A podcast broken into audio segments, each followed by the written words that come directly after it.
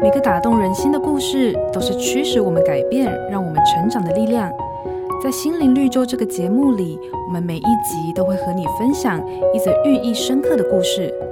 如果你喜欢我们的节目，请帮我们分享给你的朋友，也别忘了按下订阅，避免错过之后精彩的内容。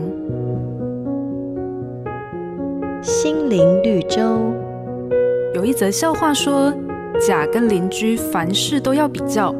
有一天，上帝对甲说：“我让你许个愿，但不管什么。”你的邻居都可以得双倍，意思是说，如果甲要一座金山，邻居就会有两座；如果甲要一栋豪宅，邻居就会有两栋。甲想了很久，最后咬牙切齿地说：“那我宁愿失去一座金山跟一栋豪宅。”听完甲方的反应，让人莞尔，却也让人省思，因为在比较这场游戏中，没有人会赢，只有彼此伤害。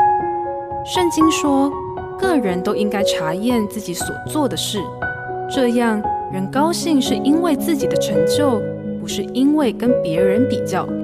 我们大可放心，上帝不会把你跟其他人分高低，他在意的是你的内心、你的想法、感觉和动机。他造你我都有计划，我们不需要向大众推销或证明什么，因为上帝要给你的恩典。早已经在路上了，而且这份礼物是最独特、专属于你的祝福。瑞园银楼与您共享丰富心灵的全员之旅。